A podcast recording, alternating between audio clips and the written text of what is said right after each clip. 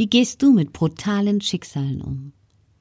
Wenn man sagt, alles was pro ist, hat auch ein Kontra, dass der Tag nur so schön ist, weil es die Nacht auch gibt. Dass wir nur glücklich sind und es richtig spüren, weil wir wissen, was Traurigkeit bedeutet. Dass Reichtum eine ganz andere Bedeutung hat, wenn man die Armut kennt. Und dass Gesundheit erst wirklich wichtig wird und einem bewusst wird, wenn man Krankheit kennt. Dann verstehe ich die Geschichte des Menschen, dessen Bericht ich gerade lese. Er ist so beeindruckend und in Wirklichkeit jedem bekannt, zumindest ein bisschen. Ich habe die Ehre und das Vergnügen, für einen ganz tollen Verlag etwas einzulesen.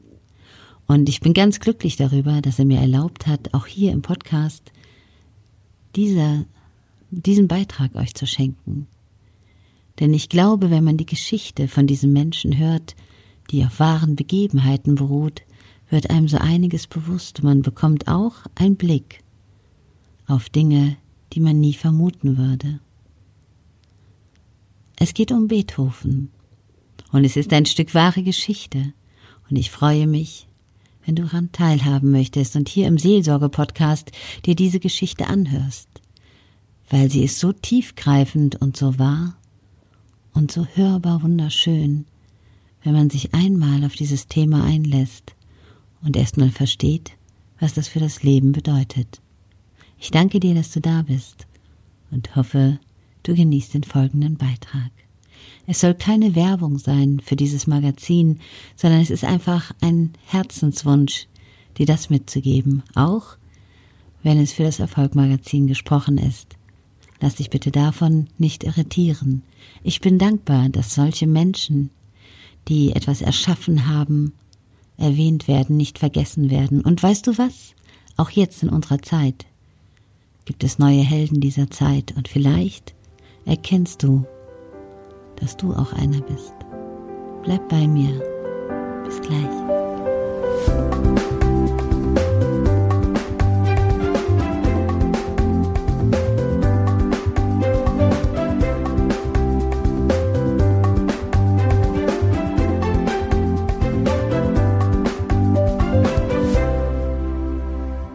Herzen geht ein großes Dankeschön an Julian Backhaus, der mir erlaubt, diesen Beitrag zu posten, der ansonsten im Erfolgmagazin erscheint. Ludwig van Beethoven. In diesem Jahr jährt sich zum 250. Mal der Geburtstag Ludwig van Beethovens. In 45 Jahren schrieb er etwa 750 Werke.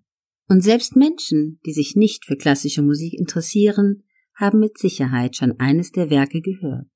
Vielleicht ist es Beethovens wunderbare Schicksalssymphonie, seine fünfte.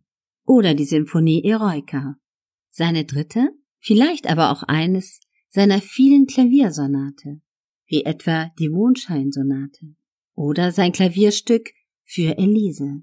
Es dürfte jedenfalls kaum jemanden geben, der Beethovens neunte Symphonie nicht kennt. Die neunte Sinfonie wurde am 7. Mai 1824 in Wien aufgeführt. Michael Umlauf dirigierte das Orchester und Beethoven stand schräg hinter ihm. Es wird berichtet, der große Komponist habe mit wildem Gebärden und Verrenkungen den Ausdrucksgehalt der Musik wiederzugeben versucht. Die Musiker achteten jedoch nur auf Umlauf, denn Beethovens, der zu diesem Zeitpunkt schon taub war, konnte seine eigene Musik nicht mehr hören und nicht dirigieren. Dr. Dr. Rainer Zittelmann erzählt eine der ungewöhnlichsten Erfolgsgeschichten weltweit, wie einer der berühmtesten Komponisten taub wurde und so einige seiner größten Meisterwerke schuf. Beethoven, der aus einer Musikfamilie kam, hatte als Pianist begonnen, und sein ursprüngliches Ziel war, Kapellenmeister zu werden. Doch ein gesundheitliches Problem gab seinem Leben eine andere Wendung. Es begann alles scheinbar harmlos. Die ersten Symptome traten im linken Ohr auf, bald aber war auch das rechte betroffen. Zunächst hatte er glücklicherweise beim Klavierspielen kaum Probleme, aber Gespräche wurden für ihn zunehmend schwieriger, weil er seine Gesprächspartner nur noch schwer verstehen konnte. Verschiedene Hörrohre, die er anfertigen ließ, trugen nicht zur Linderung bei.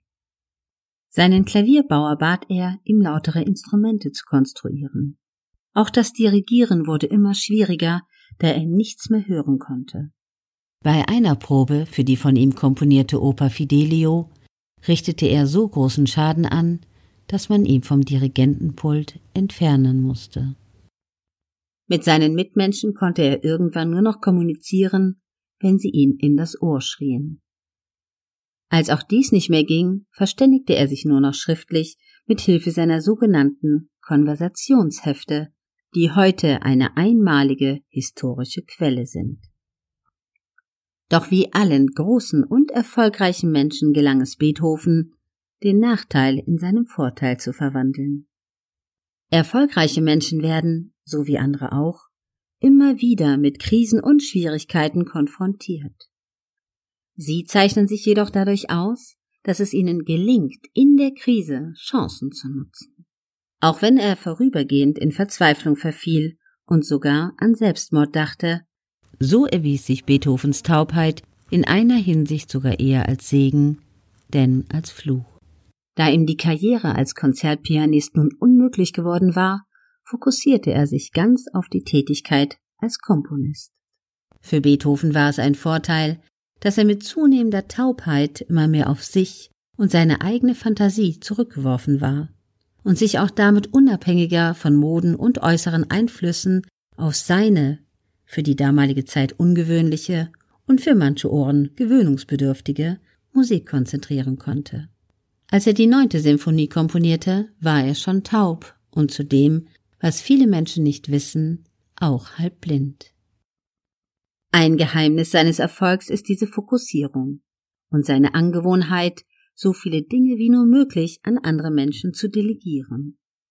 Er hatte keine geringen Einnahmen, aber er gab so viel Geld aus, damit er sich ganz auf das Komponieren fokussieren konnte.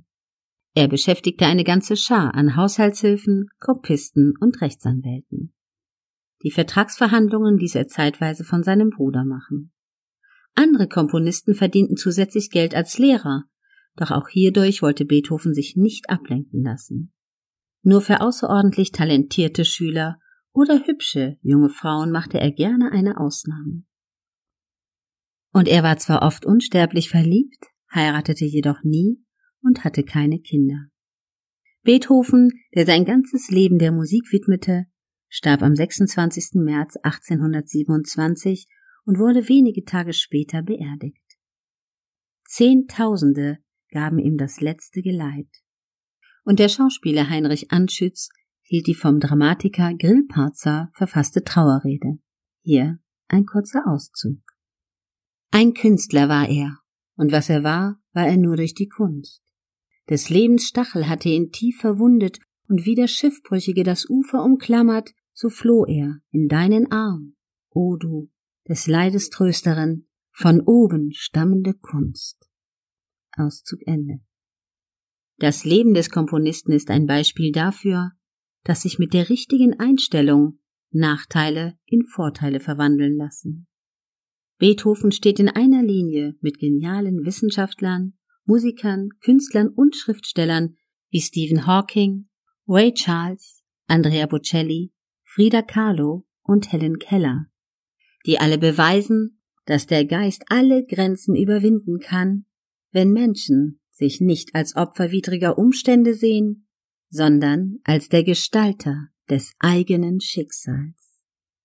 Dr. Dr. Rainer Zittelmann, der Autor dieses Textes, ist erfolgreicher Immobilieninvestor und mehrfacher Bestsellerautor.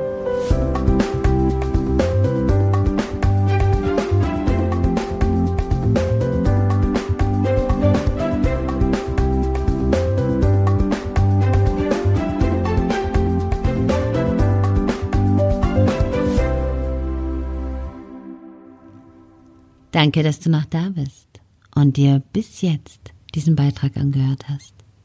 Ich weiß das sehr zu schätzen, denn ich lerne gerade sehr viel über Menschen, die wir nur aus dem Rampenlicht kennen oder vermuten. Ihnen geht es immer wunderbar. In dieser schweren Zeit tut es, glaube ich, jedem Menschen gut, über andere Menschen auch etwas zu lernen und vielleicht sich ein kleines bisschen dafür rauszupicken, um eigene Kraft zu schöpfen.